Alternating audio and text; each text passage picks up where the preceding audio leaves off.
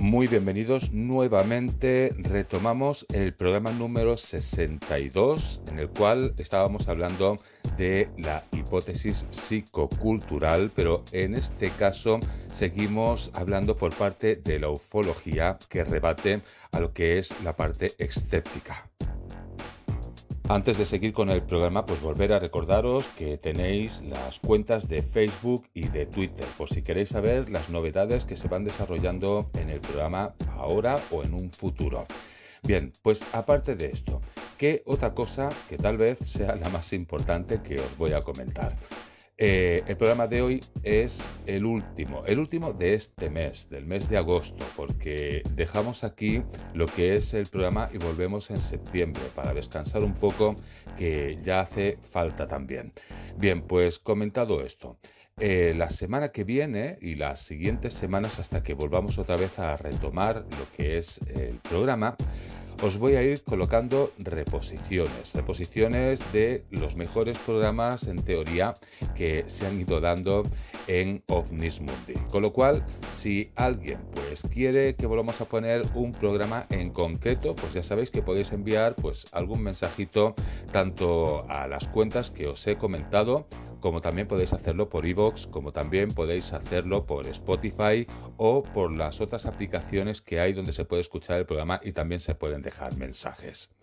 Bien, pues ahora sí, ya con todo esto retomamos nuevamente lo que es el programa que habíamos dejado el jueves a la mitad y pues no perdemos mucho más tiempo y comenzamos el programa de hoy.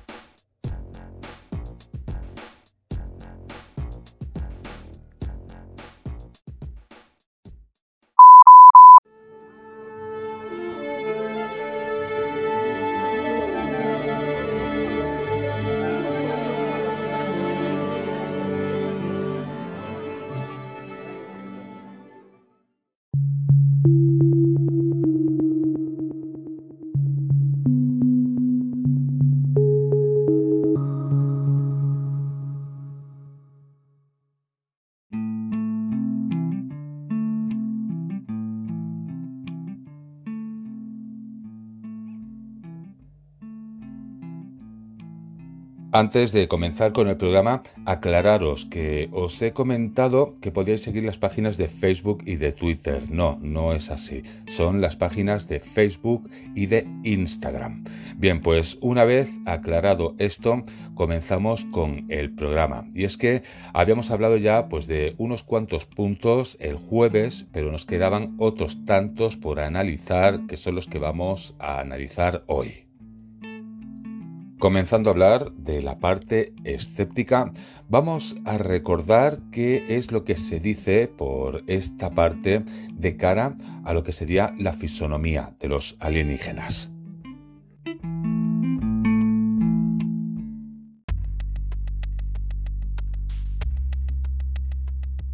Veamos primero a los propios alienígenas. Muchos científicos y escritores de ciencia ficción han observado que los pequeños alienígenas grises parecen increíblemente humanos. Como dijo un escritor, los alienígenas no tienen por qué parecer tan humanos. La probabilidad de que una raza alienígena producto de una historia evolutiva completamente distinta tenga un aspecto siquiera vagamente humanoide es muy pequeña. Sin embargo, los alienígenas no solamente parecen humanos, sino que parecen humanos con rasgos que psicológicamente asociamos a la inteligencia exagerados. Si, por ejemplo, comparamos a los humanos con los simios, podemos observar que los humanos tienen cráneos relativamente más grandes, caras más pequeñas con rasgos más gráciles y menos pelo.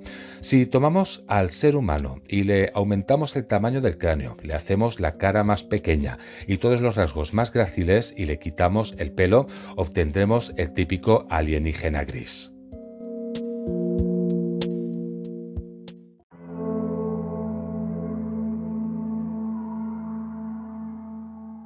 Esto sería lo que diría la parte escéptica. También se dice que la última evolución de los extraterrestres, el típico ser bajito, calvo, con los ojos muy grandes, sin nariz o con una boca muy pequeña, procedería de los años 70, sobre todo de novelas y películas de ciencia ficción.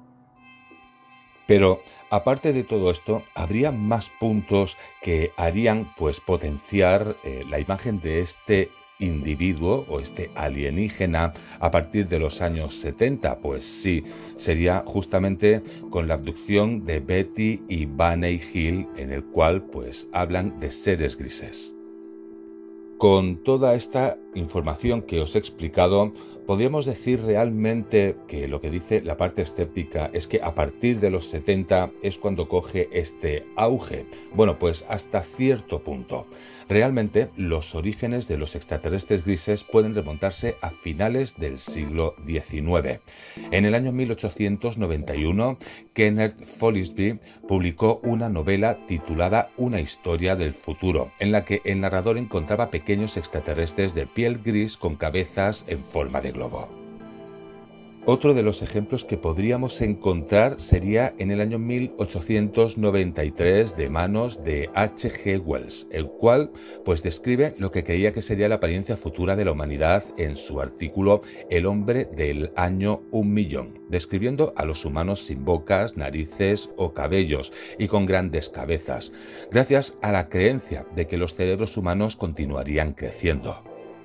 Otro de los ejemplos que también podríamos dar de dónde podría venir esta imagen, nos podríamos ir hasta el año 1917.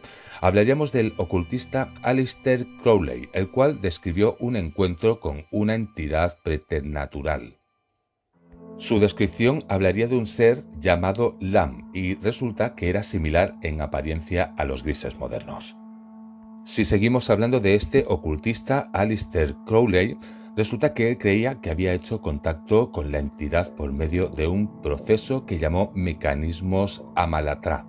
Bien, pues en este mecanismo se creía que le permitían a los seres humanos contactarse con seres del espacio exterior y de otras dimensiones.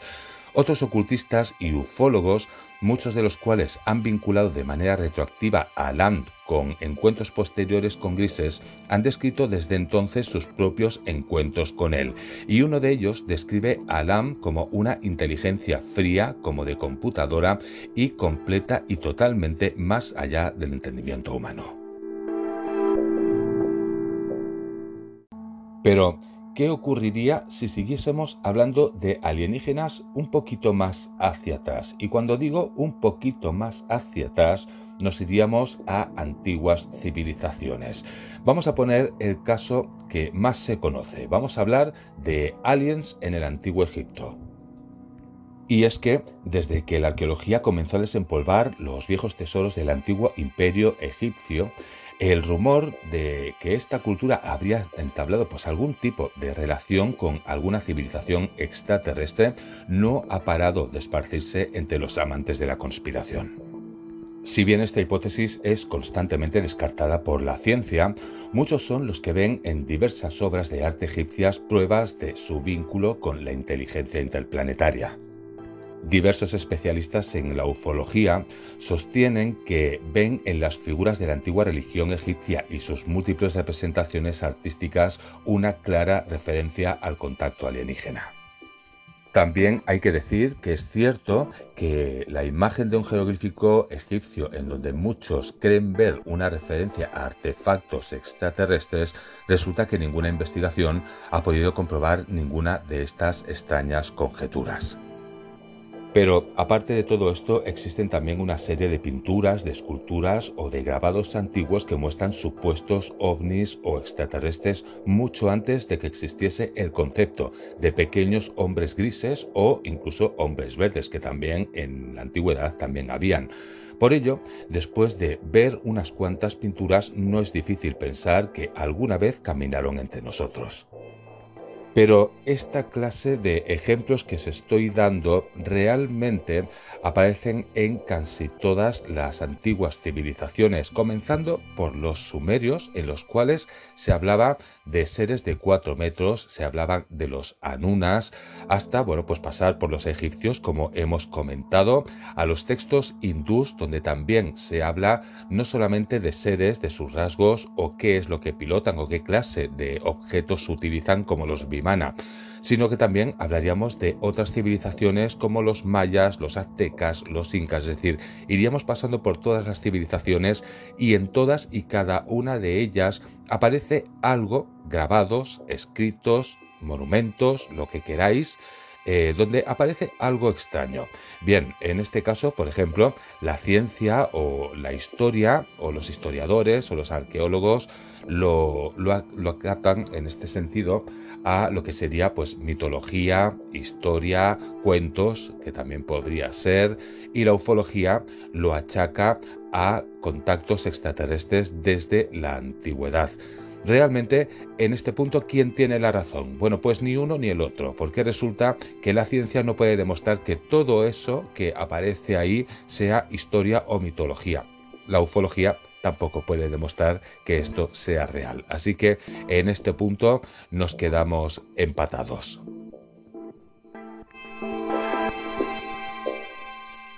vamos cambiando al siguiente punto, que aún quedan unos cuantos por analizar de esta hipótesis circocultural por parte de lo que sería la parte escéptica.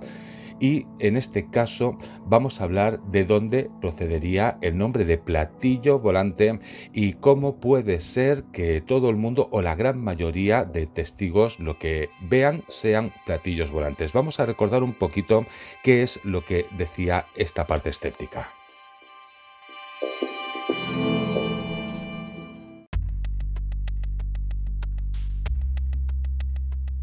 Otro de los puntos hablaría que qué hay de las naves espaciales. Bien, pues la mayoría de los testigos de ovnis que describen un objeto real describen un platillo volante típico.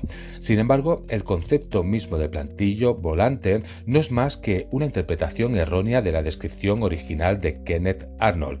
Los objetos que vio no tenían forma de platillo, pero describió su movimiento como el de un platillo volante. A partir de ahí, la prensa, sin embargo, informó de los platillos volantes. Bien, pues desde entonces la mayoría de los testigos han visto esto, platillos volantes. Una vez más, o bien se trata de una irónica coincidencia de proporciones cósmicas, o bien estamos asistiendo a los efectos de la sugestión y las ilusiones.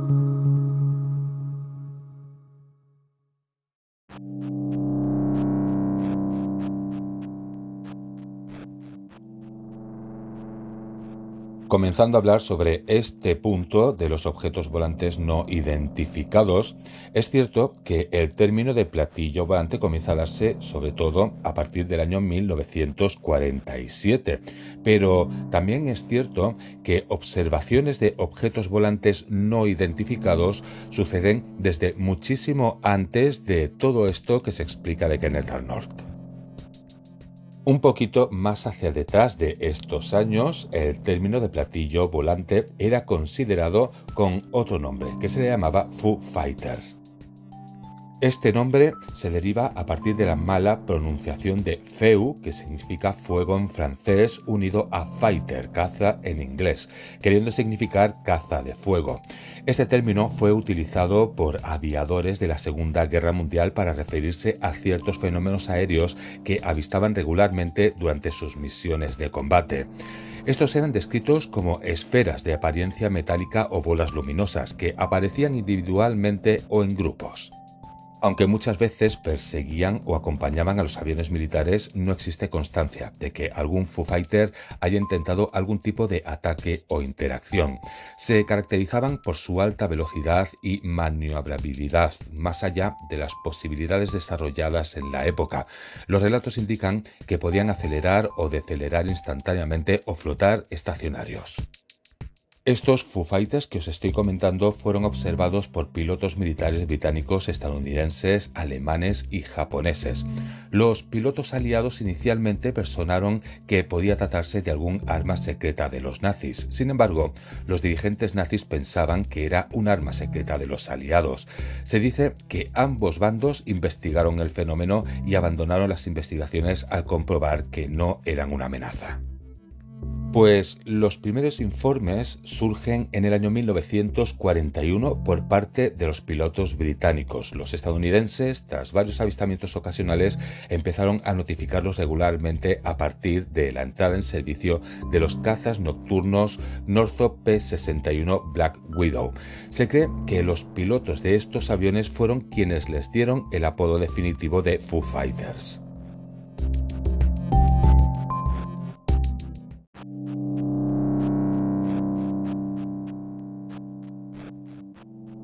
Este caso del que acabamos de hablar sería uno más de tantos, de tantos casos que ya se han dado, incluso pues en todas las temporadas que hemos estado hablando de objetos volantes no identificados.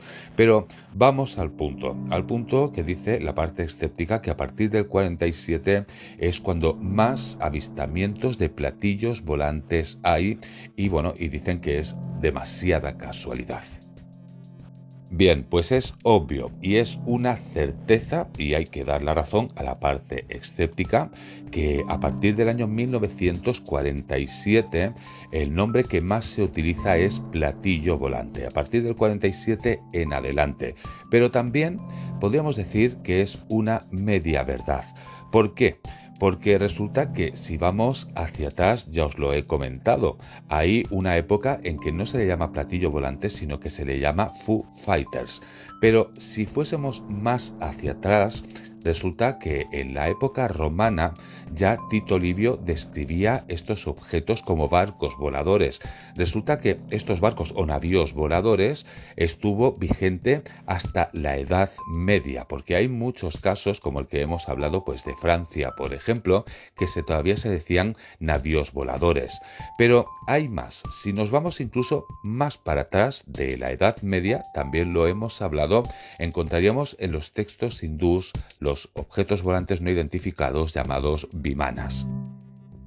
Con lo cual, llegados a este punto, lo que sí que podemos decir es que en cada época se ha utilizado una terminología, pues muy puntual para hablar de estos objetos.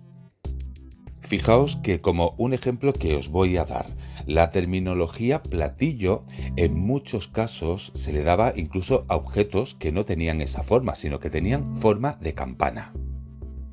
Y si seguimos hablando de esto, ya llegando a finales del siglo XX y entrando en el siglo XXI, los objetos volantes no identificados ya no se llaman platillos, ya se les llamaba ovnis. Ovnis que abarca pues todo aquello que no se puede identificar, objetos volantes que no se pueden identificar tanto de nuestro planeta como de fuera de él. Pero hablaríamos ya no de platillos volantes cuando se ha visto esta clase de observaciones. Hablaríamos en muchos casos de objetos triangulares o incluso podríamos hablar de objetos alargados en forma de cigarro. Hay un caso, por ejemplo, del año 1974 ocurrido en España, el cual se habla de un objeto que estaba pues casi a pie de suelo cuando se lo encuentra el testigo y habla que era como un submarino volante.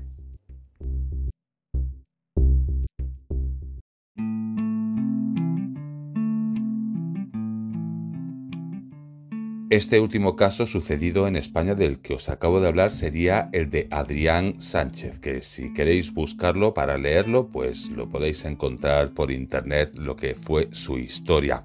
Bien, pues llegando a esto, como ya queda poquito tiempo para llegar al final del programa, solo nos queda un punto por analizar. El punto es el punto escéptico y el punto ufológico, es decir, qué conclusión podemos sacar de todo esto que se ha estado diciendo.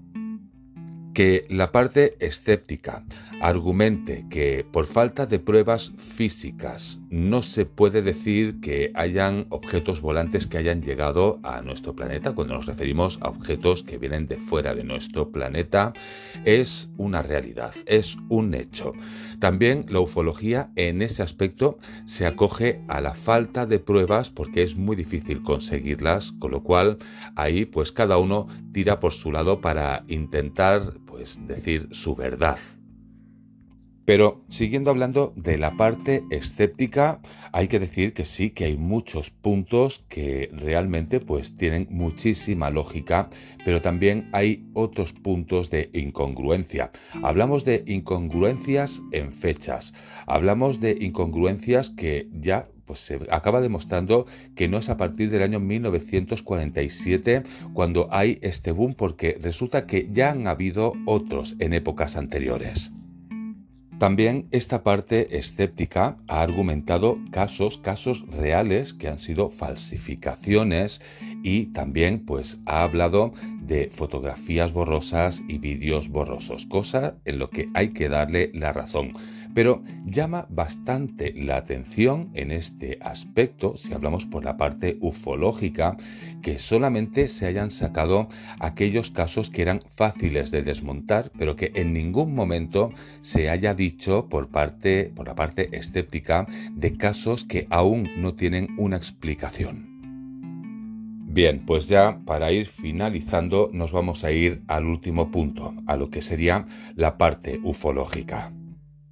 La parte ufológica aporta una gran temática, aporta también muchísimos estudios, sobre todo por ufólogos reputados que se dedican pues expresamente a estudiar todo este ramo casos de ufología, como qué fue lo que sucedió en Kicksburg, que todavía es una incógnita, como qué fue lo que ocurrió en Bélgica, que también es una gran incógnita, en una época en que hubieron muchísimos testigos sobre objetos volantes no identificados que recorrieron toda Bélgica. Podemos hablar del caso Manises también. Podemos hablar del caso de los 21 ovnis de Brasil, que es un caso que es espectacular. Otro caso que se dio también en Portugal, que es otro caso espectacular. En Inglaterra que se han dado casos de los cuales no se ha aportado ninguna solución, o por lo menos se ha quedado callado. Pero también tenemos a la cara B de la ufología, aquella ufología que incluso en según qué casos, habiéndose demostrado que realmente no eran ovnis, no eran casos ufológicos, que se han descubierto que eran falsificaciones, todavía hay algunos que se dedican a darlo como verídico en la ufología y lo siguen sacando en publicaciones como si realmente esto hubiese sido una realidad cuando ya se ha desmontado. Y cómo no, pues tampoco ayuda demasiado a la ufología, pues todos aquellos casos que corren por las redes que después se han demostrado que eran falsificaciones, que simplemente era un montaje, pero lo habían dado como verídico. Y al final, ¿cuál es la conclusión de todo esto? Pues que al final cada uno tira para su lado. Acabamos el programa de hoy con la misma frase con la que se inició la hipótesis psicocultural, y es la que dice que de todo lo que escuches no te creas nada y de todo lo que veas solo cree la mitad. Al final, y con todo esto, cada uno ha de sacar sus propias conclusiones. Bien, pues ya con esto nos vamos de cara al final del programa de hoy.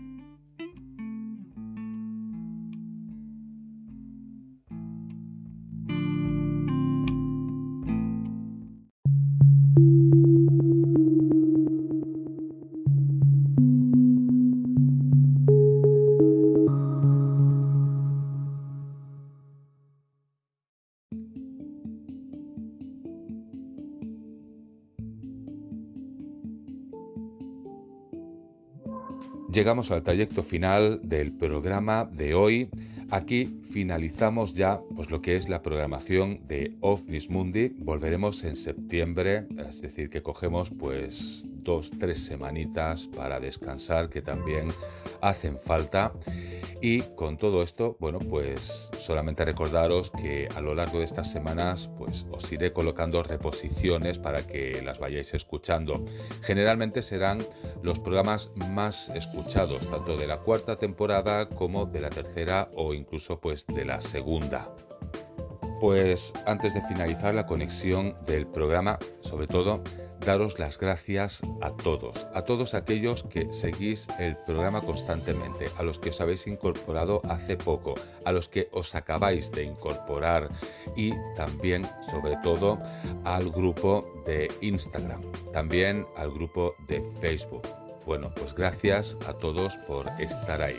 Recordaros que esto es un programa gratuito. Aquí no hay publicidad, aquí no hay ninguna manera de costear este programa. Este programa lo costeo yo y punto.